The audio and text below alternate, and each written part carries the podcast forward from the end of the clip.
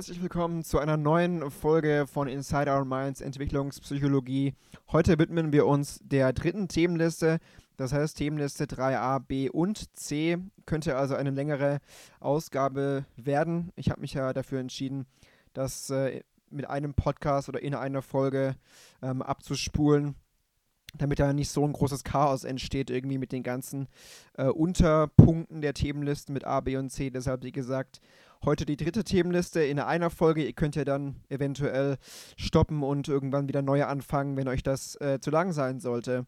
Vielen Dank erstmal ähm, an erster Stelle für euer Feedback. Es haben ja dann doch äh, recht viele den Weg gefunden in den Podcast. Vielen Dank für euer Feedback, hat mich sehr motiviert und ich hoffe natürlich, dass ich das irgendwie vergleichbar kompetent heute äh, weiterführen kann.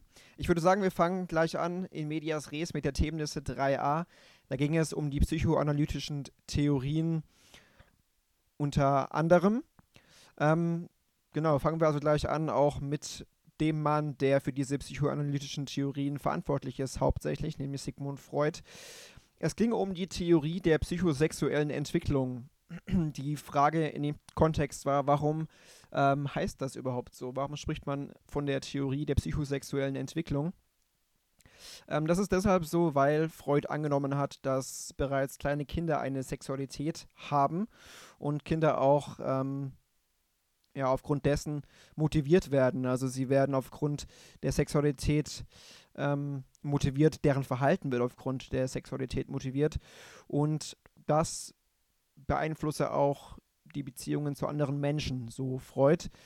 Ähm, Kinder durchlaufen eine Reihe von universell auftretenden Phasen. Das hat äh, Freud ebenfalls postuliert. Ähm, bevor wir zu diesen Phasen kommen, klären wir noch kurz den Begriff der psychischen Energie, gleichzeitig auch noch damit verbunden der Begriff der erogenen Zonen. Also die psychische Energie ist laut Freud äh, die Energie, die sich aus den biologisch gegebenen Trieben ergibt. Und ähm, ja, diese Triebe, die treiben quasi das Verhalten vor, voran, nicht nur Verhalten, sondern auch Gedanken und Gefühle. Und ähm, ja, in den verschiedenen Entwicklung, Entwicklungsphasen der Kinder, auf die wir dann gleich äh, eingehen werden, ähm, ja, gibt es verschiedene erogene Zonen, auf die sich die psychische Energie ähm, beziehen kann. Diese erogenen Zonen sind äh, der Mund, der Anus und das Genital. Diese erogenen Zonen können sinnliche Lustgefühle auslösen, laut Freud. Ja, bei Freud haben Konflikte eine große Rolle gespielt für die Entwicklung, denn Freud war der Meinung, dass äh, die Kinder in ihren Entwicklungsphasen äh, auf Konflikte stoßen, ja, im Zusammenhang mit ihren erogenen Zonen. Und je nachdem, ob sich dann Erfolg oder Misserfolg einstellt bei diesen Konflikten, ähm, ja, können diese Konflikte ein Leben lang quasi bestehen bleiben und sich auf die weitere Entwicklung auswirken. Wir kommen immer noch nicht zu diesen besagten Zonen, sondern klären erstmal andere wichtige Begriffe, die bei Freud eine große Rolle gespielt haben. Im Übrigen spielen diese Begriffe dann auch im Modul M7 anscheinend wieder eine große Rolle. Insofern lohnt es sich vielleicht doppelt, ähm, da aufzupassen und sich diese Begriffe einzuprägen. Es geht um Es, Ich und Über-Ich, um die Entstehung und Funktionen ähm, dieser Begriffe. Ja, bei Freud waren ja die biologischen Triebe sehr stark äh, im Vordergrund gestanden. Die waren ja sehr wichtig laut Freud. Und mit diesen Trieben kommt ein Kind schon auf die Welt. Und diese Triebe bilden dann auch das Es. Das ist also die früheste und gleichzeitig auch primitivste Form dieser Persönlichkeitsstrukturen, die Freud da postuliert hat. Äh, das Es, es ist völlig unbewusst laut Freud und ist die Quelle der psychischen Energie, laut Freud, Zitat, der dunkle, unzugängliche Teil der Persönlichkeit. Das also zum Es, was also wie gesagt gleich von Anfang an ähm, besteht. Gegen Ende des ersten Lebensjahres kommt dann die zwei, zweite äh, Persönlichkeitsstruktur zum Tragen, nämlich das Ich. Das Ich äh, erwächst aus der Notwendigkeit, die Konflikte zwischen dem Es und der ja, externen Welt in Einklang zu bringen. Also kann man sich ja vorstellen, dass es da Konflikte gibt zwischen dem Es, welches ja auf den Trieben basiert, aber die externe Welt hat halt andere Herausforderungen und Einschränkungen zu bieten und ähm, dementsprechend werden die Triebe halt dann beschränkt.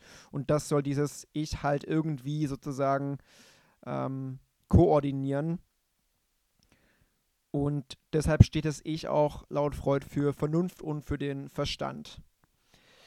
Ja, wir greifen ein bisschen vorweg, vorweg und zwar kommen wir gleich zu einer dieser Phasen, nämlich zur phallischen Phase. In dieser Phase erleben Kinder nämlich laut Freud int intensive sexuelle Wünsche.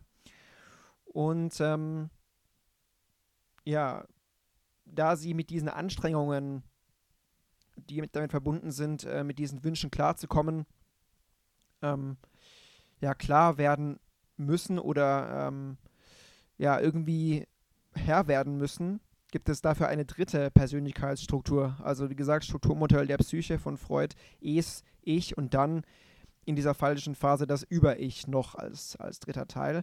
Ähm, das Über-Ich stellen wir uns heutzutage eigentlich als Gewissen vor. Ähm, mit der Hilfe des Über-Ichs kann ein Kind dann das eigene Verhalten auf der Grundlage seiner Überzeugungen steuern. Ähm, dieses Über-Ich beruht auf der Internalisierung der Regeln und Normen unserer Eltern. Also je nachdem, was die Eltern dann ähm, vorgeben in puncto Regeln und Normen, ähm, inter internalisieren das dann die Kinder in ihrem Über-Ich. Also das heißt, es geht dann um die Vermeidung von Handlungen, die zu Schuldgefühlen führen beispielsweise. Und äh, diese Handlungen würden dann auch diese verinnerlichten Regeln und Normen verletzen. Dafür ist dann quasi das Über-Ich da. Also wie gesagt, Über-Ich entsteht in dieser phallischen Phase, weil da diese Anstrengungen ähm, mit den sexuellen Wünschen klarzukommen ähm, ja, besteht. Diese Anstrengungen sind dann eben da und müssen irgendwie abgebaut werden und dafür gibt es dann das Über-Ich als ähm, dritte Struktur quasi neben Ich und Über-Ich, äh, neben Ich und Es. Dann zwei verwandte, damit, damit verwandte Begriffe sind Lustprinzip und Realitätsprinzip. Das Es, wie gesagt, gerade vorgestellt wird, irgendwie vom Lustprinzip geleitet. Das Ziel ist es also, einfach maximale Befriedigung zu erlangen. Da geht es um so Triebe wie Essen, Trinken, ähm, aber auch andere Triebe einfach, die von Wohlbefinden und dem Beseitigen von Wohlbefinden verbunden sind. Das Es will es jetzt, da ist also nur schwer ein Aufschub möglich. Und dieses Es bleibt auch ein Leben lang die Quelle der psychischen Energie. Man äh, sieht dieses Es dann auch ganz offensichtlich, wenn äh, ja, egoistische Wünsche da sind oder wenn impulsives Verhalten an den Tag gelegt wird.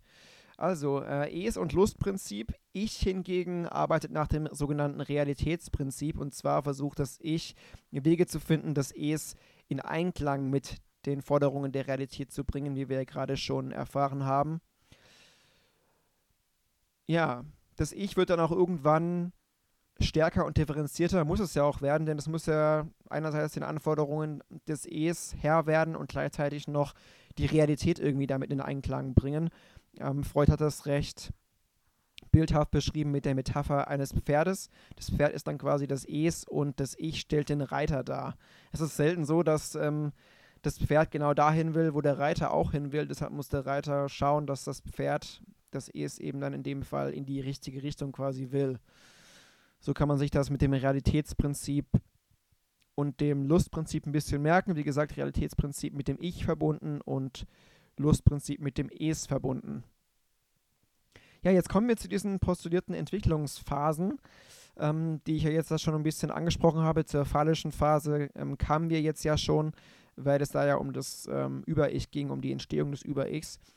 Ähm, ich habe da auch mal so ganz witzige Eselsbrücken äh, gefunden. Also zumindest ich finde sie ja so semi-witzig. Ihr könnt euch dann vielleicht noch einige andere äh, Eselsbrücken dafür einfallen lassen.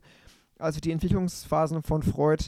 Onkel Albert postet liebe Grüße, OAPLG, ähm, spiegelt wieder die orale, anale, phallische, latente und genitale Phase. Ja, ganz, ganz witzig. Haha.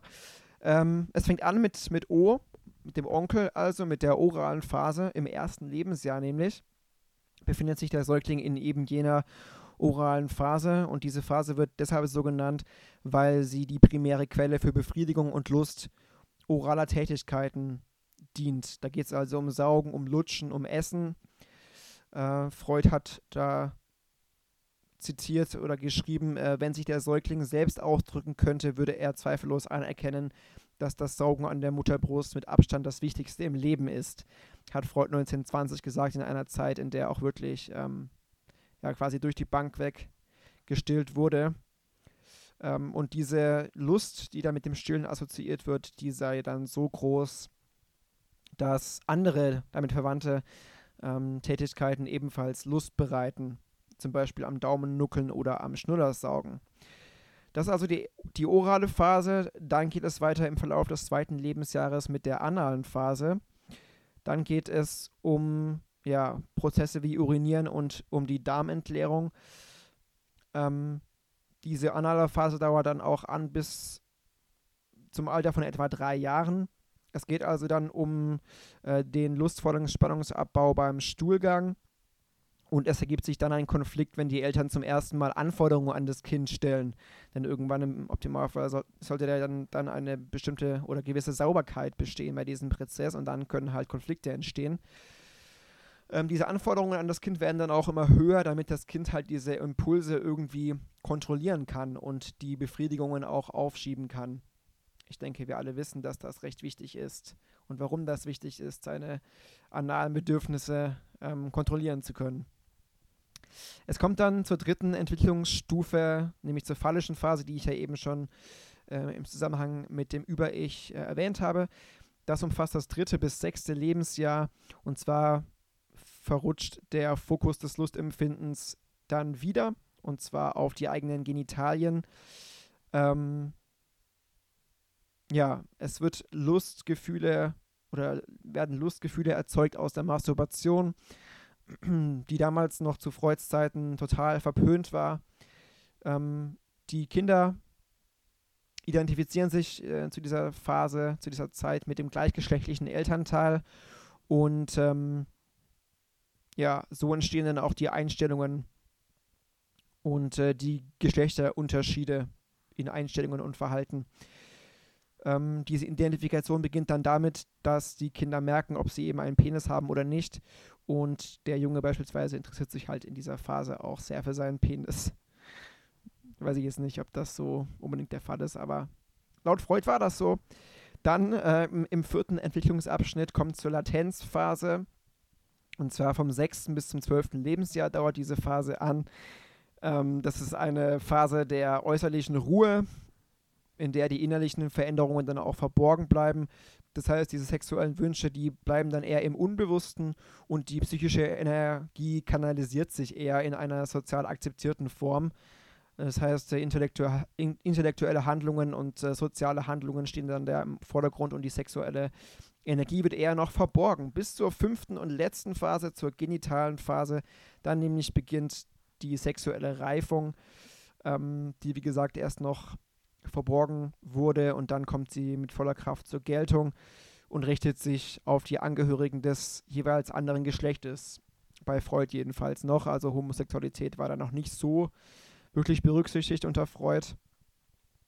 Und im Optimalfall ist es dann so, dass ein starkes Ich entwickelt wurde, sodass es irgendwie möglich ist, ähm, mit der Realität auch klarzukommen. Und das Über-Ich sollte natürlich auch weder zu stark noch zu schwach sein. Ansonsten wird man von zu krasser moralischer Vorstellung unterdrückt. Und wenn es äh, ja zu schwach ist, ist es auch wiederum schlecht. Denn ich denke, wir alle brauchen ja irgendwie auch ein Gewissen, was sich dann ausgebildet hat zu dieser Zeit. Genau, das sind also dann schon diese fünf Phasen. Ähm, wie gesagt, OA, PLG, findet da Selbstbegriffe, wie ihr wollt. Ähm, die Reihenfolge sollte man sich dann vielleicht merken, im Hinblick auf die Klausur vielleicht auch. Die nächsten Begriffe bei Freud, Ödipus bzw. Elektra-Komplex. Ähm, beim, beim Weg zum Über-Ich ist es so, dass der Ödipus-Komplex beim Jungen stattfindet und auch im Optimalfall überwunden wird. Dabei geht es darum, dass ein Junge eine äh, sexuelle Anziehung hin, äh, hinsichtlich seiner, seiner Mutter empfindet und seine Mutter ausschließlich für sich haben möchte. Ähm, ja, es mutet fremdartig an, aber anscheinend stimmt das so mit manchen Episoden überein, welche von Familien so berichtet werden. Ähm, ja, der Junge erlebt, wie gesagt, das Verlangen nach seiner Mutter, gleichzeitig natürlich die Feindseligkeit gegenüber seinem Vater und das wiederum wird als sehr bedrohlich empfunden vom Jungen selbst, sodass eine Verdrängung stattfindet. Also das Ich verdrängt diese unangenehmen Gefühle ins Unbewusste und dort werden diese angsterzeugenden Gedanken und Impulse danach aufbewahrt, Äh, Verdrängung ist ja ein Abwehrmechanismus, haben wir bei M1 schon ein bisschen kennengelernt, diese verschiedenen Abwehrmechanismen. Und die Verdrängung ist ja so ein bisschen die Mutter aller Abwehrmechanismen, könnte man ja sagen. Ähm, ja, eine Folge dieser Verdrängung ist dann auch die sogenannte infantile Amnesie, also die Tatsache, dass wir unsere Erinnerungen an die ersten Lebensjahre fast ausschließlich verlieren. Äh, durch diese Verdrängung kann dann auch eine Identifizierung mit dem Vater stattfinden. Also der Junge strebt dann so zu werden oder strebt danach, so zu werden wie sein Vater und internalisiert die Werte und Überzeugungen des Vaters, was dann wiederum zu einem starken Gewissen, zu einer starken Gewissensbildung beim Jungen führt. Das Gegenstück, der Elektra-Komplex, das heißt, äh, Mädchen erleben einen ähnlichen Konflikt, der aber weniger intensiv ist. Das heißt, erotische Gefühle auf den Vater gerichtet äh, und es wird dann letztlich ein Gewissen entwickelt, was aber ein bisschen schwächer ist als das der Jungen laut Freud. Also Elektrakomplex auch in der phallischen Phase empfunden, ähm, bei nicht akzeptablen romantischen Gefühlen für den Vater, das eben, deshalb eben durch Verdrängung ins Unterbewusste oder ins Unbewusste vielmehr verschoben, weil die Mutter als Rivalin betrachtet wird. Übrigens benannt nach der griechischen Sagensgestalt Elektra. Genau, also Verdrängung haben wir jetzt ja gerade schon ein bisschen angesprochen. Aufgrund dieser, dieser feindseligen oder dieser Feindseligkeit gegenüber dem Vater bzw. der Mutter beim Elektra-Komplex kommt es zur Verdrängung ins Unbewusste, wo eben diese angsterzeugenden Gedanken aufbewahrt werden. Fixierung ist dann noch ein wichtiger Begriff, der definiert werden sollte, und zwar, wenn diese Phasen der psychosexuellen Entwicklung nicht erfüllt werden konnten, beziehungsweise die Bedürfnisse nicht erfüllt werden konnten, dann kann es passieren, laut Freud, dass die Kinder, Kinder auf diesen Bedürfnissen quasi sitzen bleiben, also fixiert bleiben und permanent versuchen, diese Phasen irgendwie abzuschließen und diese Bedürfnisse zu erfüllen, die charakteristisch sind für diese Phasen. Ähm, die können dann im weiteren Verlauf des Lebens unbewusst und auch auf indirekte oder symbolische Art und Weise zum Ausdruck kommen. Ähm, beispielsweise ist es laut Freud so, dass ähm, das Kind im späteren Leben orale Ersatzhandlung, Ersatzhandlungen finden und suchen und finden kann. Beispielsweise übermäßiges Essen, Nägel kauen, Rauchen und so weiter, wenn die Mutter dem Bedürfnis nach oraler Befriedigung nicht nachgekommen ist. So sieht es auch bei der analen Phase aus. Also wenn zum Beispiel eine sehr harte Sauberkeitserziehung in der analen Phase stattgefunden hat, dann kann da auch eine Fixierung stattfinden. Insofern, als dass die Kinder später mal entweder zwanghaft ordentlich werden oder eben besonders schlampig und nachlässig.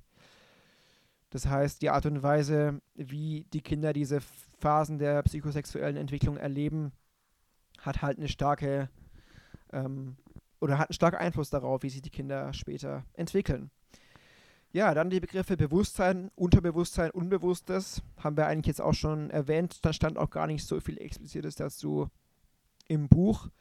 Ähm, es war aber eine sehr epochale Entdeckung und auch ein wichtiges Erbe, was Freud da einfach hinterlassen hat.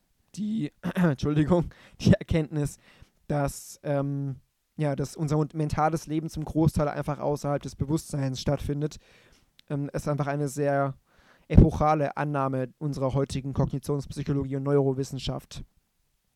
Und ja, soweit auch bestätigt, dass eben sehr vieles, was wir so im Alltag machen, unbewusst stattfindet und wir erst später denken, ja, wir haben das ja aus dem und dem Grund gemacht, aber in Wirklichkeit war es halt doch unbewusst.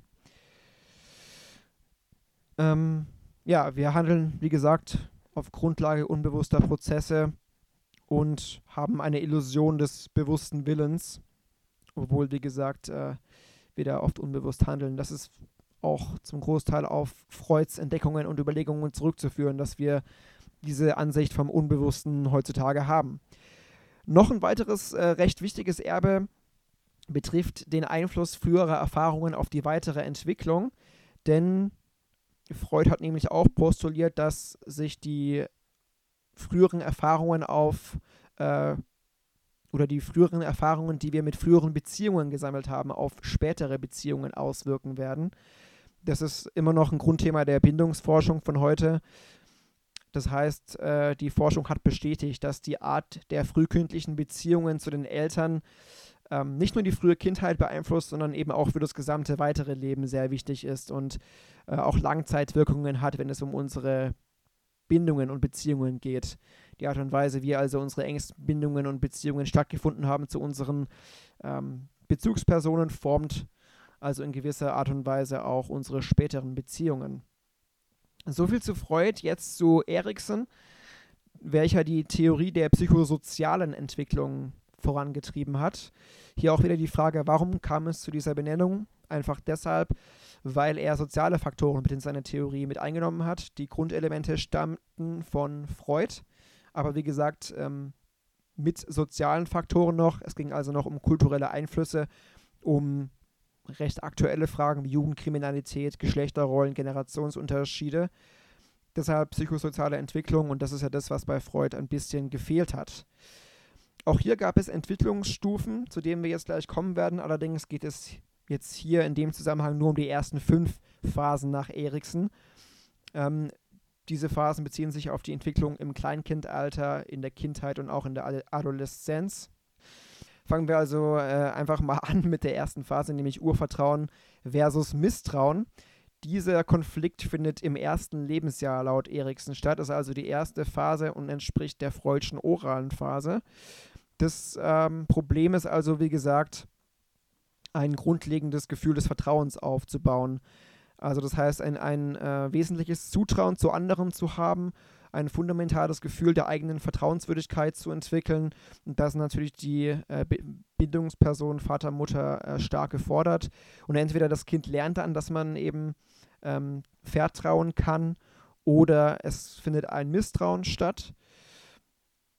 Und ähm, kommt es zu diesem Misstrauen, dann wird es dem Individuum im Laufe des späteren Lebens halt auch schwerfallen, enge, vertraute Beziehungen zu gestalten, laut Erikson. Dann zur zweiten Phase, das war das ASZ, also Autonomie, Scham, Zweifel.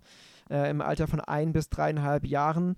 Äh, die Herausforderung für die Kinder besteht dabei, also zwischen dem ersten und äh, dem ähm, dritten Lebensjahr, dreieinhalb Jahren, ähm, ja, ist die Schwierigkeit laut, äh, laut Erikson ein starkes Gefühl der Autonomie aufzubauen, ähm, während sie sich aber auch den sozialen Anforderungen stellen müssen. Deshalb eben Scham und Zweifel. Es geht also nicht nur um die Konzentration auf Sauberkeitserziehung wie bei Freud, sondern es geht noch bei Erikson um viel mehr, nämlich um Kompetenzen wie motorische Fähigkeiten, kognitive Fähigkeiten, die Sprache, und all das ähm, führt letztlich zu dem Wunsch ähm, und zur Fähigkeit, selbst zu wählen und Entscheidungen zu treffen. Also wie gesagt, ein bis dreieinhalb Jahre Autonomie gegen Scham und Zweifel ähm, ja, ist so der vorherrschende Konflikt in dieser Phase.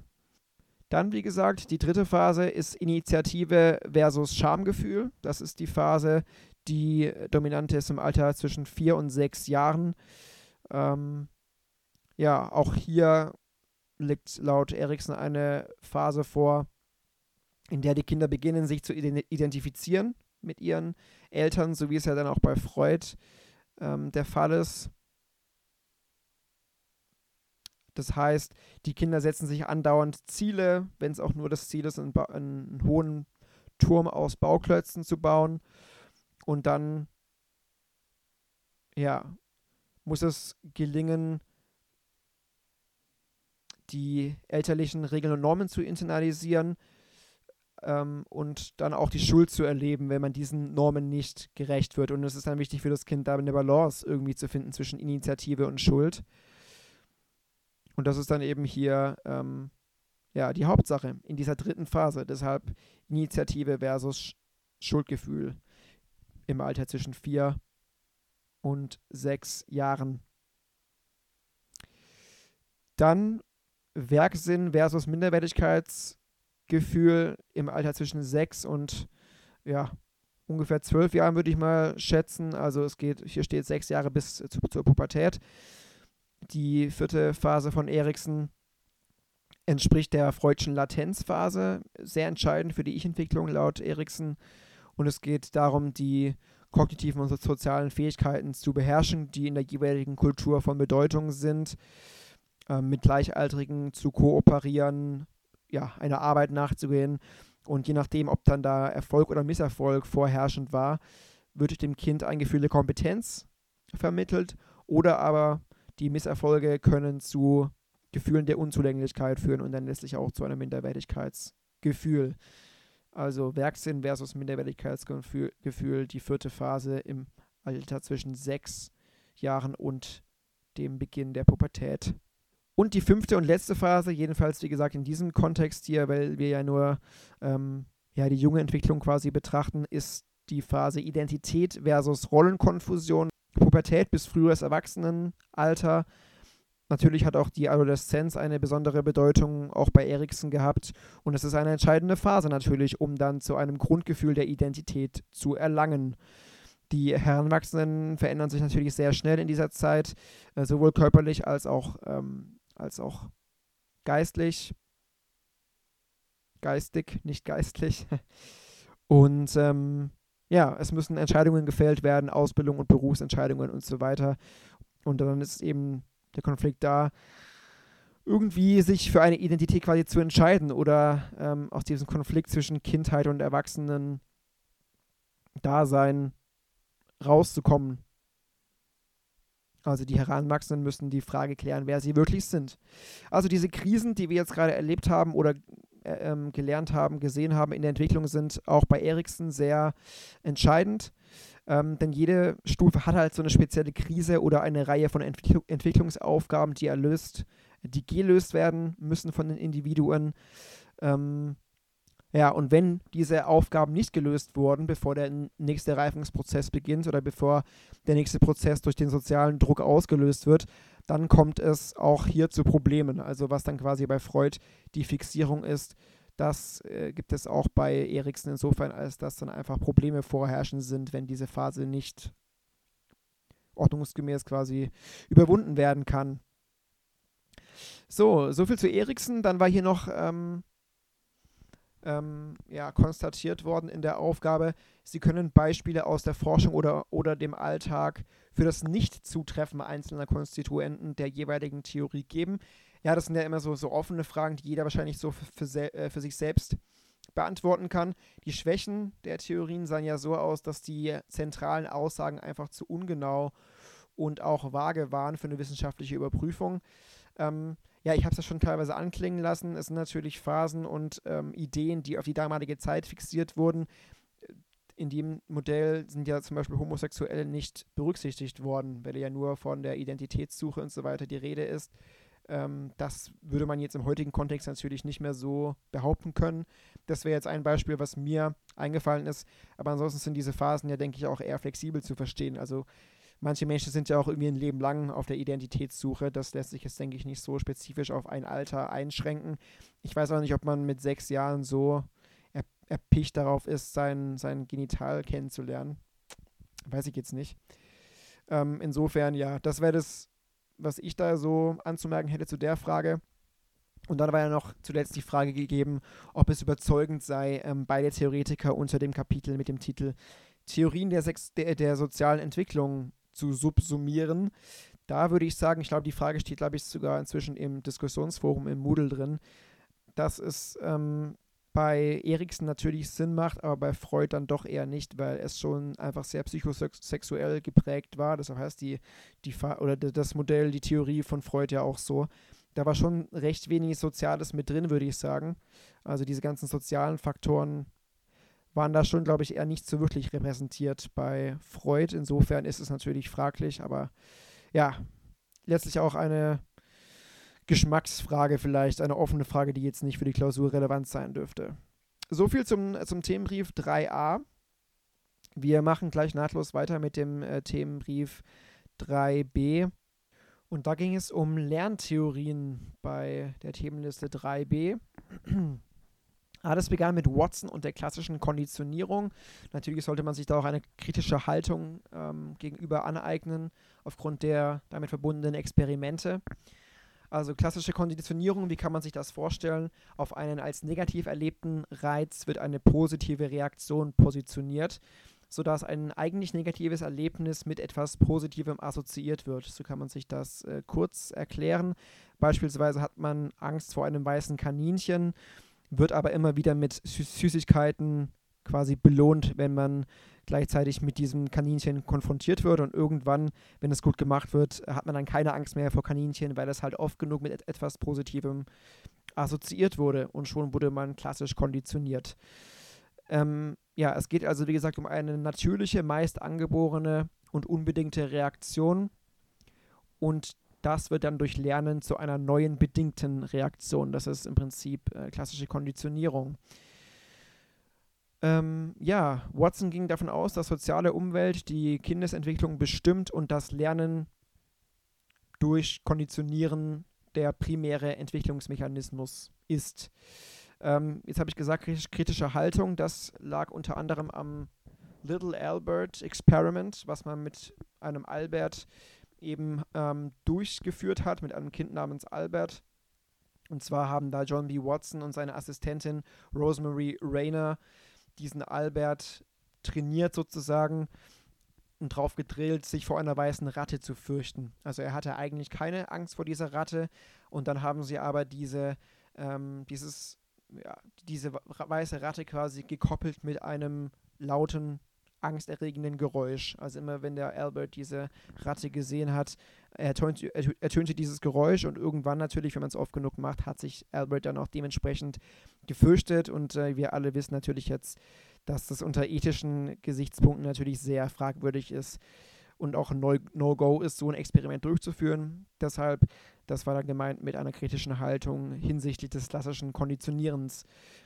Ähm, Dekonditionierung ist dann auch ein wichtiger Begriff in dem Zusammenhang, nämlich man kann halt nicht nur konditionieren, sondern auch dekonditionieren.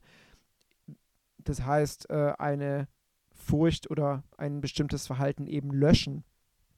Das hat man oder hat der Watson auch gemacht. Und zwar hat er den zwei Jahre alten Peter behandelt. Der hat sich vor weißen Kaninchen gefürchtet, sowie auch vor weißen Ratten, weißen Pelzmänteln, weißen Federn er hat es also nicht so mit der, mit der Farbe weiß offenbar.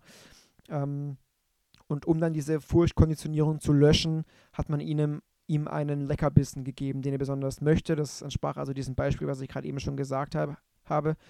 Und irgendwann, nachdem der Peter oder Peter genug Belohnungen quasi bekommen hat, konnte er dann auch das Kaninchen irgendwann ähm, anfassen. Also man hat dieses Kaninchen äh, langsam dem Peter angenähert und ähm, er hat dann das gefürchtete Objekt in einem Kontext erlebt, welcher ihm selbst keine Angst machte, sondern eben mit einer positiven Erfahrung verbunden war, neben, neben, nämlich eben diesem Leckerbissen. Und so hat dann der Peter seine Furcht überwunden. Und das wiederum ist ein recht sinnvoller Ansatz, weil das dann auch zur systematischen Desensibilisierung beigetragen hat. Das ist ein äh, Therapieansatz, den es heute noch gibt, um Menschen von Ängsten und Phobien zu befreien.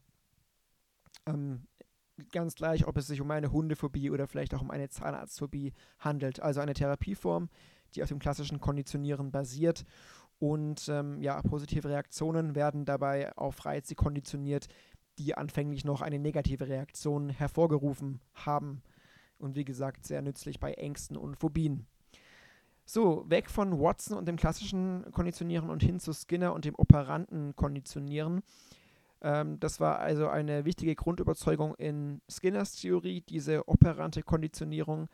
Und das besagt, dass wir als Menschen dazu neigen, Verhaltensweisen zu wiederholen, die zu günstigen Ergebnissen führen, zur sogenannten Verstärkung. Und wir unterdrücken hingegen Verhaltensweisen, die zu ungünstigen Ergebnissen führen führen, also zur Bestrafung. Skinner glaubte, dass alles, was wir im Leben tun, also jede, jede Handlung, die wir ausüben, nur eine operante Reaktion ist, die wiederum eine Folge ist aus dem, was wir mal eben ähm, ja, gemacht haben. Also alles ist quasi eine Folge dessen, äh, was wir mal gemacht haben und ähm, je nachdem, ob dann eben wir bestraft oder verstärkt wurden, führen wir eine Handlung aus oder nicht. Verstärker, Verstärkung war dann ein relevanter Begriff. Sollte dann ja klar sein, ist beispielsweise dann Aufmerksamkeit. Also wenn wir um, um Kindererziehung ähm, uns kreisen, wenn wir darüber reden wollen, dann ist Aufmerksamkeit oft ein Verstärker, weil Kinder oft nur deshalb Dinge tun, weil sie Aufmerksamkeit bekommen wollen. Ja, und weil wir uns dann, weil wir dann diese Aufmerksamkeit oft geben, machen sie das überhaupt erst wieder. Das ist also quasi ein konkretes Beispiel für eine operante Konditionierung. Ja, was, was kann man in dem Fall tun? Da war der Begriff des Timeouts ähm, relevant, also die Auszeit oder zeitweilige Isolierung. Das ist nämlich eine Strategie, um ein eben solches Verhalten zu löschen. Also eine Strategie des Verhaltensmanagements, um Aufmerksamkeit zu entziehen und dadurch wird die Verstärkung aus dieser Situation auch entfernt. Das heißt, das Kind will immer wieder Aufmerksamkeit. Ähm, wir geben dem Kind Aufmerksamkeit, Verstärkung, das Verhalten tritt wieder auf. Was können wir deshalb tun? Diese Aufmerksamkeit, also den Verstärker entziehen, Timeout, das heißt, ähm, das Kind wird auf sein Zimmer geschickt und so weiter und die Wahrscheinlichkeit, dass sowas in der Zukunft nochmal passiert, sinkt. Ja, also noch ein Erziehungstipp hier nebenbei. Es gibt dann aber noch ein bisschen was Problematisches dabei, und zwar die intermittierende Verstärkung und eben die damit verbundenen Tücken. Denn es ist recht schwer, Verhaltensweisen zu löschen, die intermittierend verstärkt wurden. Das heißt, dass ein Verhalten nur manchmal belohnt wurde und manchmal nicht. Ähm, diese intermittierende Verstärkung immunisiert so ein bisschen gegen die Löschung, das hat Skinner festgestellt. Ähm, wird also eine Belohnung nach einer solchen intermittierenden Verstärkung vollständig entzogen, dann bleibt ein Verhalten trotzdem länger bestehen im Vergleich zu einer kontinuierlichen Verstärkung im Vorfeld. Ähm, ja, das ist zum Beispiel bei, zum Beispiel bei einem Tier auch ähm, derselbe Fall. Das heißt, wenn ein Verhalten nicht jedes Mal konsequent belohnt wird, dann wird das bei einem Tier darauf hinauslaufen, dass äh, es die Erwartung an die Belohnung auch nicht so leicht aufgibt und dass länger versucht wird, ähm, diese Belohnung zu erreichen. Das heißt, man kann das jetzt auch mal wieder auf die Erziehung übertragen. Ähm, ein Kind heult herum, die Eltern sind tapfer. Manchmal ist es dann ja aber dann doch menschlich einfach nachzugeben. Und das ist dann ein Beispiel für intermittierende Verstärkung, denn manchmal ähm, ja, gibt man eben nach und manchmal nicht. Und das wirkt sich aber leider sehr nachhaltig aus. Denn ähm, ja, manchmal gibt man beim Heulen des Kindes dann nach und das Kind lernt, lernt dann aber quasi dadurch, dass das Kind dann wieder zu einem Mittel des Weinens zurückgreift, um wieder Aufmerksamkeit zu erlangen. Also was in der Vergangenheit funktionierte, das sollte auch wieder in der Zukunft funktionieren. Das ist so ein bisschen das Prinzip, was dahinter steckt. Ähm, ja, das ist dann auch der Grund, warum so manche Verhaltensweisen bei Kindern eben dann doch bestehen bleiben, die vielleicht nicht ganz so positiv sind, weil diese Konsequenz, die eigentlich verlangt wird, nicht immer aufrechterhalten werden kann.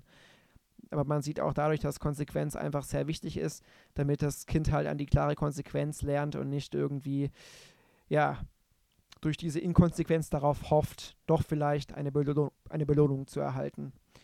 Ich hoffe, es ist jetzt klar geworden, ähm, was intermittierende Verstärkung und die Tücke dahinter ist durchaus schwierig, das zu erklären. Ich hoffe, ich habe das einigermaßen jetzt geschafft. Kommen wir jetzt zu Bandura und ähm, der Theorie des sozialen Lernens. Ähm, ja, diese Theorie des sozialen Lernens versucht, wie andere Theorien auch, ähm, die Persönlichkeit anhand von Lernmechanismen zu erklären. Und ähm, ja, laut Bandura ist es so, dass die Beobachtung da eine große Rolle spielt, die Beobachtung und Nachahmung.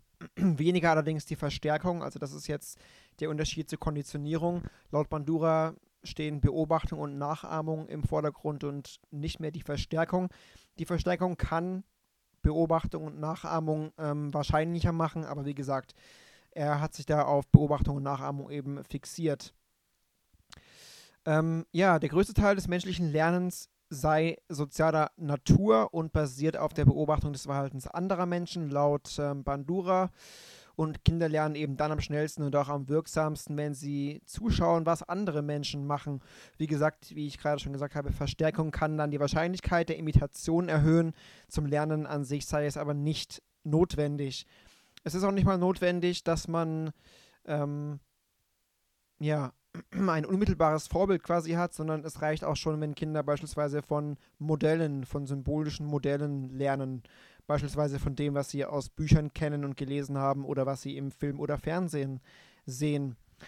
Ähm, das Beobachtungslernen, das hängt von kognitiven Prozessen ab. Und das ist so ein bisschen die Besonderheit bei Bandura, dass er die kognitiven Prozesse da mit einbezogen hat. Das heißt, die Aufmerksamkeit auf das Verhalten der anderer ist da entscheidend natürlich. Dann die Enkodierung des Beobachtens und letztlich auch die Speicherung der Informationen im Gedächtnis und die Abrufung, also der Abruf ähm, zu einem späteren Zeitpunkt. Also diverse Gedächtnisprozesse, die da bei diesem Beobachtungslernen unter anderem ähm, mit beteiligt sind, um halt das zuvor beobachtete Verhalten reproduzieren zu können kennen wir ja alle. Wir alle haben ja auch schon vor unserem 18. Lebensjahr äh, gesehen, wie Autofahren geht und so konnten wir uns dann schon ein bisschen was aneignen, zumindest wie man den Schlüssel rumdreht. Ähm, viel mehr haben wir jetzt ja auch nicht gesehen, aber so haben wir ja alle schon durch Beobachtungen von anderen ein bisschen was gelernt. Ein entscheidender Begriff bei Bandura ist dann der Begriff des sogenannten reziproken Determinismus. Ähm, das heißt, ähm, Bandura hat da die aktive Rolle von Kindern bei der eigenen Entwicklung bestätigt. Und ähm, ja, das ist dann quasi der reziproke Determinismus. Das heißt, ähm, Kinder werden von ihrer sozialen Umgebung geprägt, aber sie selbst sind halt auch dafür verantwortlich.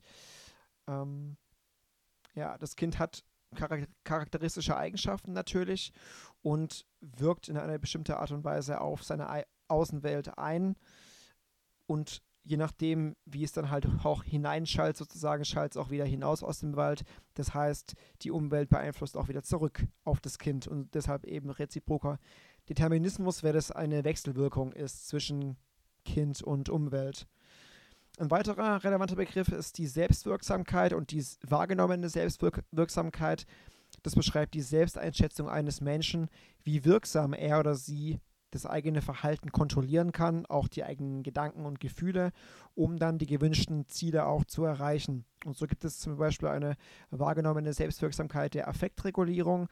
Also das ist die Tatsache, wie gut man im Leben mit seinen eigenen Gefühlen umgehen kann, ähm, auch im Hinblick auf positive Aspekte, also zum Beispiel, wie man Zuneigung zu einem anderen Menschen ausdrücken kann, auch Erfüllung dadurch finden kann. Es geht aber auch natürlich um negative Effekte, also wie man zum Beispiel die Ruhe bewahren kann, wie man mit Provokationen umgeht und so weiter. Oder die, die wahrgenommene Selbstwirksamkeit auf ähm, schulische Leistungen bezogen, also wie Schüler ihre Lernanstrengungen regulieren können, wie sie ihr Lernpensum bewältigen und so weiter. Das ist also, wie gesagt, der Begriff der Selbstwirksamkeit, ähm, die Selbsteinschätzung eines Menschen, wie wirksam man das eigene Verhalten regulieren kann. Und davon ist halt auch sehr viel abhängig im Leben von der eigenen Selbstwirksamkeit und auch von der Selbstwirksamkeitserwartung. Der nächste Begriff, das war bezogen auf ein Experiment und zwar auf die sogenannte Bobo-Doll-Untersuchung. Steh-auf-Puppe wäre die deutsche Entsprechung des Wortes. Und zwar ging es da um ein Experiment. Ähm, da hat ein Erwachsener auf eine Reihe ähm, oder eine Reihe aggressiver Handlungen ausgeführt, bezogen auf eine aufblasbare Steh- Puppe oder eine Stehaufpuppe. Ähm, das heißt, die Erwachsenen haben eine, ein Verhalten vorgemacht, eben beispielsweise aggressive Handlungen gegenüber dieser Puppe und die Kinder haben dann zugeschaut bei diesem Verhalten. Und dann war die Frage, ja, was machen die Kinder im, Anschlu die, im Anschluss darauf, nachdem sie es gesehen haben? Ähm, Fazit, sie haben das Verhalten imitiert. Äh, sie waren dann also allein in dem Raum mit dieser Puppe und dann kam es zur Imitation des Verhaltens. Ähm, die Mädchen haben das aggressive Verhalten zunächst nicht reproduziert. Dann hat man aber den Mädchen eine Belohnung versprochen und dann haben sie auch aggressiv sich verhalten gegenüber dieser Puppe. Das jedenfalls war auf diese aggressive ähm, Beobachtung gerichtet. Also es gab dann ja auch einen Versuch, bei dem äh, der Erwachsene ähm, positiv eingewirkt hat. Da haben dann die Kinder auch positiv reagiert, aber beim aggressiven Versuch sozusagen haben dann die Kinder auch aggressiv reagiert. Das ist also sozusagen der Beweis für die stellvertretende Verstärkung. Das heißt die Beobachtung, wie jemand anderes eine Belohnung oder Bestrafung erhält. Also das hat dann den Nachweis eben geliefert, dass äh, Kinder neue Verhaltensweisen durch die Beobachtungen anderer erwerben können und dass die Tendenz aber, ob die dann das Gelernte auch selbst reproduzieren, davon abhängt, ob das Modell jeweils belohnt oder bestraft wurde.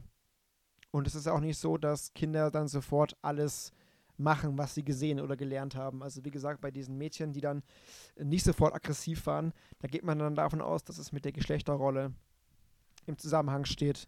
Wenn Mädchen ja schon früher irgendwie beikriegen oder bei, be, beigebracht bekommen, dass äh, Aggressivität oder Gewalt keine Lösung ist oder für ihr Geschlecht nicht die entsprechende Lösung ist, so kann es sein, dass sie dann diese Verhaltensweise zuerst unterdrücken und dann, nachdem das Verhalten aber belohnt wurde in diesem Experiment, dann haben sich auch die ähm, Mädchen dementsprechend aggressiv verhalten. Also ich weiß nicht, ob das jetzt so ähm, einleuchtend war. Ihr habt das dann ja wahrscheinlich auch gelesen und ein bisschen nachvollziehen können. Schwierig, das dann so ohne Bilder auch in einem eigenen Worten zu erklären. Wie gesagt, es ging darum, dass die Kinder zugesehen haben, ähm, wie auf eine bestimmte ähm, Puppe ähm, reagiert wurde. Ähm, bei einem Versuch ähm, gab es aggressive Handlungen gegenüber dieser Puppe, beim anderen Versuch gab es einen neutralen Versuchsaufbau, da ist also gar nichts passiert und beim anderen Versuchsaufbau gab es dann äh, positive Einwirkungen auf diese Puppe und je nachdem haben das die Kinder dann quasi übernommen und konnten dann durch diese Beobachtungen eben daraus lernen. Und diejenigen, die dann gesehen haben, dass auf diese Puppe eingedroschen wurde, die haben das dann auch gemacht. Und wenn dann aber äh, positiv irgendwie auf diese Puppe eingewirkt wurde, dann haben das die Kinder wiederum auch übernommen. Und das war, wie gesagt, halt äh, die Bestätigung für diese stellvertretende Verstärkung und die Tatsache, dass wir auch einfach nur durch Beobachtung lernen können und ähm, ja, Schlüsse daraus ziehen, wie andere umgehen. Sollte dann also quasi auch beweisen oder ähm, unter Beweis stellen, wie wichtig es auch ist, mit gutem gutem Vorbild quasi im äh, Alltag voranzugehen. Einfach weil Kinder das dann auch übernehmen können, was sie so sehen. So viel dazu. Dann sollte man noch Beispiele finden für das Wirksamwerden der klassischen und operanten Konditionierung in der Entwicklung. Ich habe jetzt nicht ganz verstanden, ob das jetzt irgendwie auf das Gelesene ähm, bezogen war oder ob man da selbst Beispiele für finden sollte. Aber das haben wir jetzt auch schon besprochen und gehört. Also ein Beispiel für klassische Konditionierung in der Entwicklung wäre zum Beispiel der Arztbesuch eines Kindes. Ja, ähm, Kinder sind jetzt nicht allzu gut auf, auf Ärzte zu sprechen, weil es um Spritzen und so weiter geht oder bei Zahnärzten ist das ja auch ein Thema. Wenn man dann aber dem Kind im Zusammenhang mit dem Arztbesuch eine Süßigkeit verspricht, dann hat das Kind im Optimalfall weniger Angst davor. Und so kann man dann zu einer Dekonditionierung beitragen und das Kind verliert die Angst vor dem, vor dem Onkel Doktor vielleicht einfach, weil es eine Süßigkeit bekommen hat und dann diese eigentliche negative ähm, Reaktion zu einer positiven Reaktion wurde. Das war äh, klassische Konditionierung, operante Konditionierung haben wir ja auch schon besprochen, wäre Aufmerksamkeit als Verstärker. Also wenn Eltern ihren Kindern Aufmerksamkeit schenken, dann wirkt das oft wie ein Verstärker und diese Aufmerksamkeit sorgt dann erst recht dafür, dass Kinder dieses Verhalten dann auch in Zukunft äh, umso wahrscheinlicher anwenden. Und das ist dann auch der Grund, warum ja, wir Kindern nicht so oft Aufmerksamkeit schenken sollten, wenn es jetzt um irgendwelche Ausraster geht. Die letzte Frage war auch noch ein bisschen komisch und zwar liest man, dass der Konstruktivismus die Lerntheorien überwunden habe. Was halten Sie von dieser Einschätzung? Ähm, Konstruktivismus war ja jetzt nicht so richtig enthalten in unseren Ausführungen, wenn ich das richtig im Hinterkopf habe. Deshalb habe ich mal ein bisschen recherchiert und bin bei Wikipedia fündig geworden. Und da stand, dass laut einer Angela O'Donnell ähm, der Konstruktiv Konstruktivismus beschreibt, wie der Lernende Wissen durch verschiedene Konzepte konstruiert. Und äh, solche Konzepte sind dann zum Beispiel komplexe Erkenntnisse, Scaffolding, was wir ja schon im letzten Podcast kennengelernt haben, nachempfundene Erfahrungen, Modellierung und Beobachtungslernen. All das sind also Konzepte, ähm, die zu einem aktiven Teilnehmen führen können. Das heißt, wenn man das dann so liest, äh, dann ja, scheint eine Überwindung da nicht wirklich sinnvoll zu sein, sondern ich würde eher sagen, dass Konstruktivismus und diese Lerntheorien dann Hand in Hand gehen. Also, dass das sich nicht ausschließt, sondern eher ergänzt, wenn man dann das so liest, was da stand. Ähm, diese Anführungszeichen könnten aber auch da ähm, oder könnten implizieren, dass es einfach immer schlecht ist zu pauschalieren. Also da steht ja zum Beispiel die Lerntheorien und die in Anführungszeichen, was darauf ähm, deuten könnte, dass man einfach die Lerntheorien ja gar nicht sagen kann. Weil es gibt ja jetzt verschiedene Lerntheorien, wie wir gelernt haben. Das heißt, es ist dann ja nicht wirklich sinnvoll, das so über einen, über einen Kamm zu scheren, wahrscheinlich. Was auch immer damit gemeint ist, wird aber auch nicht so krass klausurrelevant sein, schätze ich mal, da es ja auch eine offene Frage ist. So, das war es schon mit dem Themenfeld 3b und wir nähern uns jetzt zuletzt noch der Themenliste 3c. In der Themenliste 3c ging es um ökologische Entwicklungstheorien, um ethologische Ansätze, um evolutionspsychologische Theorien, um das bioökologische Modell der Entwicklung, zentrale Konzepte und Begriffe. Ähm, die soziokulturellen Kon ähm, Kontexte und die Kontinuität sind auch hier Schwerpunkte dieser Theorien. Auch die aktive Rolle des Kindes spielt hier eine Rolle und dann besonders auch beim bioökologischen Ansatz, den wir uns später noch anschauen werden. Zunächst mal zu den Begriffen Ethologie und Prägung. Als Ethologie versteht man das ähm, Untersuchen des Verhaltens in einem evolutionären Kontext. Und dabei schaut man sich immer den sogenannten adaptiven Wert an, also den Überlebenswert. Ähm, Ethologen betrachten also eine Vielzahl von angeborenen Verhaltensmustern von Tieren, beispielsweise als Ergebnis der Evolution und dann auch ihre körperlichen Merkmale. Ein äh, Pionier der Ethologie war Konrad Lorenz. Prägung ist dabei ein Prozess, äh, der zum Beispiel bei frisch geschlüpften Vögeln beobachtet werden kann, aber auch bei neugeborenen Säugetieren. Und zwar geht es da um den ersten Anblick der Mutter. Und da werden die Tiere dann sofort gebunden und folgen der Mutter überall hin. Dieses Verhalten gewährleistet, dass die Jungen sich immer natürlich in der Nähe einer Schutzquelle und einer Nahrungsquelle aufhalten. Und damit diese Prägung erfolgen kann, ähm, ist es wichtig, dass die Jungen ihrer Mutter in einer sogenannten kritischen Phase begegnen. Dabei ist es aber allerdings nicht wichtig, dass es jetzt die Mutter ist. Ähm, es ist oft auch einfach nur so, dass diese Prägung auf Erfahrung basiert. Also man spricht da auch von erfahrungserwartendem Lernen. Das heißt, die laufen im Prinzip dem hinterher, was sie zuerst eben wahrnehmen, was aber halt dann natürlich im, im ähm, Normalfall die Mutter ist. Ähm, ja, bei Menschen gibt es diese Prägung so im klassisch, klassischen Sinne nicht, aber es ist so, dass Neugeborene da zum Beispiel sich äh, ja, dem, dem Duft hingezogen oder angezogen fühlen, den sie dann schon kennen vom Mutterbauch oder von der Mutter. Also da werden wir von Duften unter anderem angezogen. Bei den Tieren, wie gesagt, gibt es diese klassische Prägung, die dann auch einfach evolutiv natürlich dazu beiträgt, dass das Überleben gesichert werden kann. Also ich hoffe, das ist irgendwie klar geworden. Wie gesagt, Ethologie, Verhalten im evolutionären Kontext und wie gesagt, dieser adaptive Wert, dieser Überlebenswert, denn letztlich geht es ja aus evolutivem, aus evolutiver Sichtweise darum, das Überleben zu sichern. Dieses Überleben sichern ist dann auch bei der nächsten Theorie ähm, sehr wichtig, bei der Theorie der elterlichen Investition, die von äh, Trivers oder Trivers 1972 postuliert wurde. Und demnach liege eine primäre Motivationsquelle darin, dass die Eltern ihre Gene erhalten wollen, ihre Gene im menschlichen Genpool und das geht natürlich nur dann, wenn der Nachwuchs lang genug überlebt, wenn also die Gene dann auch an die nächste Generation weitergegeben werden können.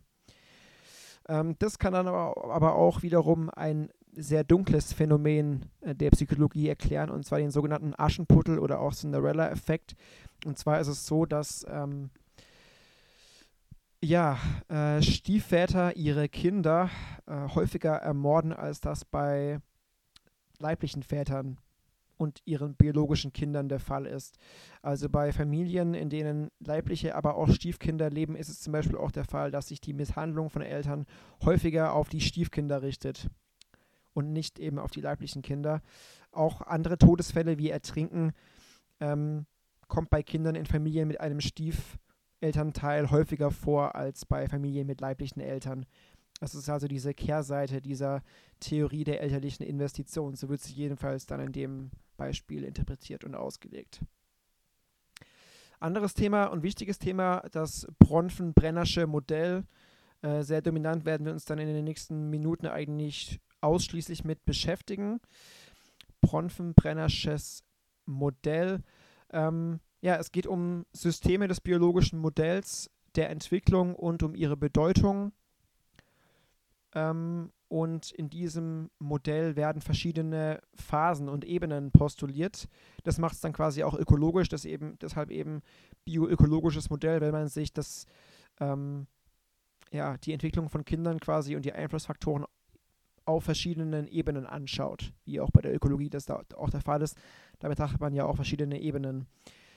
Ähm, alles beginnt mit dem Mikrosystem und das schließt die unmittelbare Umgebung des Kindes mit ein, also die Umgebung, die ein Individuum persönlich erfährt. Das fun funktioniert auch bidirektional, denn ein äh, Säugling wirkt ja unmittelbar auf seine Familie ein, verursacht zum Beispiel Stress oder auch Freude bei der Familie. Ähm, bidirektional heißt aber natürlich auch, die Eltern wirken auch auf, der, auf das Kind ein. Also die unmittelbare Umgebung, das sind unter anderem die Eltern, aber nicht nur. Dann die nächste Ebene ist das Mesosystem. Das sind die Verbindungen zwischen den unmittelbaren Rahmenbedingungen des Mikrosystems. Also ich werde gleich nochmal ausführlicher sagen, was in den jeweiligen Systemen ähm, quasi liegt oder was man da ansiedeln kann. Und das Mesosystem, das sind quasi alle Faktoren oder die Tatsache, wie diese ähm, einzelnen Bestandteile des Mikrosystems zusammenarbeiten und diese Rahmenbedingungen dann eben abbilden. Also Mikrosystem, dann Mesosystem, dann Exosystem. Im Exosystem sind die Umweltbedingungen abgebildet, äh, die eine Person nicht direkt erfährt, aber die eine Person indirekt beeinflussen kann. Ein Beispiel dafür wären zum Beispiel die Arbeitsbedingungen der Eltern. Logischerweise hat man da oder wird man dadurch als Kind nicht direkt beeinflusst, aber natürlich indirekt, weil die Arbeitsbedingungen der Eltern eben maßgeblich darüber entscheiden, wie man selbst aufwächst und wie die Bedingungen eben dann ähm, aussehen konkret. Ja, nach Mikro, Meso und Exo kommt dann das Makrosystem. Das ist die äh, größere kulturelle und soziale Ebene, der kulturelle und soziale Kontext, in den die anderen Systeme dann auch eingebettet sind und zuletzt noch oder ja, allumfassend quasi das Chronosystem. Das sind die historischen Veränderungen, die sich auf die anderen Systeme auswirken. Dieses System findet man ja auch auf Seite 337 im Siegler. Dann nochmal vielleicht ein bisschen konkreter, also Mikrosystem, wie gesagt, ist Kind. Dann aber auch das Zusammenspiel mit ja, den unmittelbaren ähm, Punkten in der Umgebung, das heißt Spielplatz, Schule, Kirche, Synagoge, Moschee, gleichaltrige Freunde, all das ist hier mit angegeben. Familie natürlich äh, größtenteils. Und dann das Mesosystem, eben die Art und Weise, wie all diese besagten Faktoren dann zusammenspielen und zusammenarbeiten. Dann auf der nächsten Ebene kommt das Exosystem, das kann die erweiterte Familie sein, Freunde oder Familie. Die Massenmedien gehören aber auch dazu, das Gesundheitssystem und die öffentlichen Einrichtungen, Arbeitsplatz der Eltern haben wir ja schon gesagt, Schulbehörde, Rechtssystem, Nachbarn, all das gehört also zum Exosystem und beeinflusst indirekt die Entwicklung des Kindes mit. Und dann eine Ebene weiter außen, eben das Makrosystem, das ist die allgemeine Ideologie, das sind Gesetze, das sind Bräuche in der eigenen Kultur, die natürlich auch maßgeblich mitbestimmen, wie man aufwächst, Subkulturen, soziale Schichten und so weiter. All das bestimmt ja darüber mit, wie ein Kind letztlich groß werden kann. Das war also die äußerste Ebene und dann, wie gesagt, noch äh, quasi ähm, ganz außenrum ist das Chronosystem. Das sind also die zeitbedingten Veränderungen von Personen oder Umwelt. Denn äh, ja, letztlich ist natürlich das Aufwachsen heute in der Digitalisierung ganz anders, als es zum Beispiel ja, vor 50 Jahren der Fall war. Und dazu gehört natürlich auch das Alter des Kindes. Es ist zum Beispiel auch sehr wichtig, ähm, ja, beispielsweise, wenn es zu einer Trennung kommt, in welchem Alter dann das Kind diese Trennung miterfahren hat. Zum Beispiel ist es ja so, dass jüngere Kinder sich dann manchmal die Schuld geben an einer Trennung und ältere Kinder, Kinder dann zum Beispiel nicht. Und das ist dann zum Beispiel entscheidend auch, wie alt das Kind selbst ist und in welcher, äh, in welcher Zeit, in welchem Alter es ein bestimmtes Erlebnis und Ereignis da mitbekommt. Also Chronosystem, der, der Zeitfaktor dann hier halt äh, sehr relevant und wichtig in diesem System. Chronosystem, also wie gesagt, wir können es auch mal andersrum machen. Chronosystem ganz außen und dann Makrosystem, Exosystem, Mesosystem und anschließend das Mikrosystem. Ja, dann sollte man noch äh, verschiedene Phänomene quasi beschreiben und einordnen, einbetten können anhand dieses eben vorgestellten bioökologischen Systems. Und zwar zum einen mal das ähm, Phänomen der Kindesmisshandlung, ähm, was halt auch wieder mit diesem bioökologischen Modell erklärt werden kann. Denn es gibt Faktoren, die als Ursachen und Folgen der Kindesmisshandlung ähm, festgehalten werden können, nämlich Eigenschaften des Kindes, der Eltern und des sozialen Umfelds. Und da erkennt man dann eben dieses bioökologische Modell, wenn es um Eigenschaften des Kindes, der Eltern und des sozialen Umfeldes geht. Ähm, das Mikrosystem ist natürlich beteiligt, denn bei das ist oft so, dass ähm, Kindesmisshandlung dann stattfindet, wenn die Eltern eine niedrige Selbstachtung haben, wenn sie sehr schlecht mit Stress umgehen können, wenn sie ihre Impulskontrolle nicht wirklich im Griff haben, wenn die Eltern zum Beispiel aber auch alken- und drogenabhängig sind oder wenn es zu Missbrauch in der Ehe kommt. Diese Faktoren auf der Mikroebene können dann also zu Kindesmisshandlungen führen. Aber auch Faktoren im Meso- und Exosystem sind dabei beteiligt, ähm, die dann auch den elterlichen Stress erhö erhöhen können. Zum Beispiel ein geringes Familieneinkommen ist dann damit ähm, zu, ähm, zu verbinden. Beispielsweise aber auch hohe Arbeitslosigkeit, äh, Wohnverhältnisse, die unangemessen sind oder auch häusliche Gewalt im Wohnumfeld. Das sind also Faktoren im Meso- und Exosystem, die Kindesmisshandlung dann begünstigen können. Auch im Exosystem gibt es wichtige Riso Risikofaktoren. Und zum Beispiel, wenn die Familie äh, sozial isoliert ist und wenn ähm, es auch einen Mangel an sozialer Unterstützung gibt. Also zum Beispiel auch bei einkommensschwächeren Familien wieder der Fall.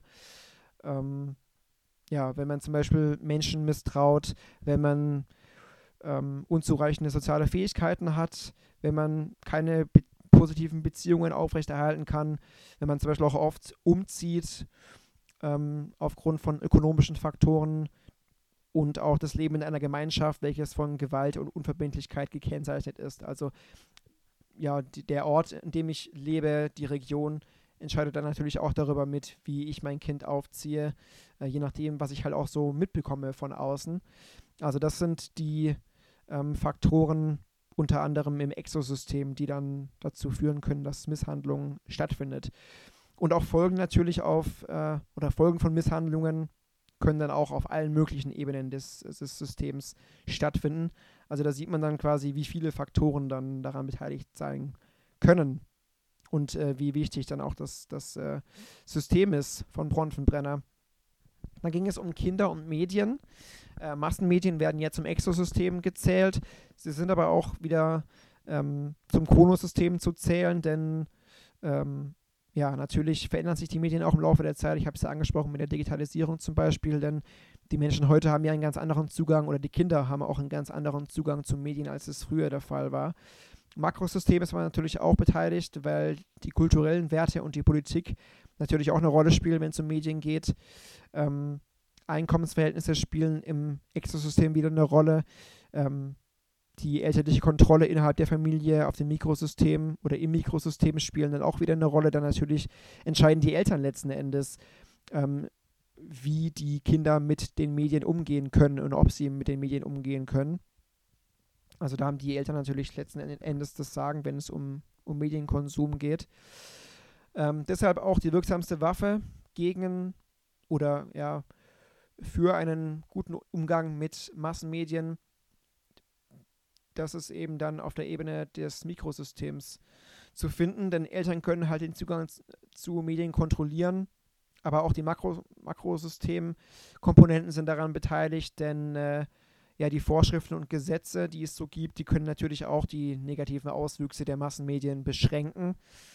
Äh, ist aber natürlich schwierig, denn es gibt eine freie Meinungsäußerung. Das heißt, selbst sowas wie Internetpornografie lässt sich jetzt nicht einfach mal so kontrollieren ähm, oder wirksam kontrollieren, sodass es halt immer für Kinder dann, vor allem wenn sie älter werden, möglich sein wird, irgendwie zum Massenmedien Zugang zu finden.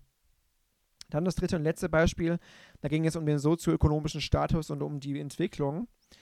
Äh, wir haben ja schon gelernt, dass es auch eine tiefgreifende Wirkung haben kann auf die Kindesentwicklung und deshalb wirkt das auch wiederum auf jeder Ebene des bioökologischen Modells. Im Mikrosystem sind die Kinder natürlich direkt betroffen von den Wohnverhältnissen der Familie, von der Nachbarschaft. Ähm, auf dem Mesosystem wiederum ist es äh, vom Zustand der Schule abhängig von Qualität der Lehrer. Im Exosystem geht es um die elterliche Arbeitsstelle, um Arbeitslosigkeit zum Beispiel. Makrosystemfaktoren wären die Regierungspolitik, die dann natürlich auch ähm, Arbeitspolitik betreibt. Da kann sich der Arbeitsmarkt ja auch individuell entwickeln, je nachdem, wie die Politik gerade aussieht. Es gibt verschiedene Programme, die dann einkommensschwache Familien unterstützt oder eben nicht unterstützt. Also auch das kann dann letztlich den sozioökonomischen Status ähm, beeinflussen. Aber natürlich gibt es auch strukturelle Veränderungen, in denen sich der Arbeitsmarkt da ausgesetzt sieht und dementsprechend sind auch Chronosystemfaktoren dann daran beteiligt. Denn zum Beispiel ja, ist in den USA so das Beispiel im Buch ähm, die Anzahl gut bezahlter Fabrikarbeitsplätze gesunken in den letzten Jahren. Und das hat zu einer zunehmenden Arbeitslosigkeit geführt und auch dazu, dass äh, Kommunen verwahrlost wurden und werden. Also man sieht dann einfach daran, ähm, wie relevant das System dann auch ist, weil einfach diese Ebenen der Entwicklung ja an, an sehr vielen Phänomenen beteiligt sein können. Wir haben es ja jetzt gerade gesehen, da sind ja bei jedem Phänomen jetzt äh, sozioökonomischer Status und so weiter immer sehr viele Ebenen mit beteiligt gewesen, sehr viele Systeme mit beteiligt gewesen und diese Systeme greifen natürlich auch alle ineinander über. Ja, allein schon durch die Tatsache, dass es ja beim Mikrosystem um das unmittelbare Umfeld geht und dass dieses unmittelbare Umfeld dann ja auch wieder von allen anderen Systemen, Meso, Exo und so weiter, direkt beeinflusst wird. Ja, mein Gott, das war jetzt wirklich äh, eine, eine längere Folge. Ich habe das jetzt hier am Abend ähm, aufgenommen. Ich ähm, habe mich einige Male vertan und ein bisschen versprochen. Ich hoffe, ihr seht mir das nach. Ähm, die nächste Folge ist dann wieder kürzer. Da geht es dann um die Themenliste 4. Die war ja nicht so lang. Ähm, wir sehen uns also dann wieder hoffentlich zur, zur nächsten Themenliste. Ähm, bleibt gesund. Viel Spaß beim Studium und äh, bis dann. Ciao.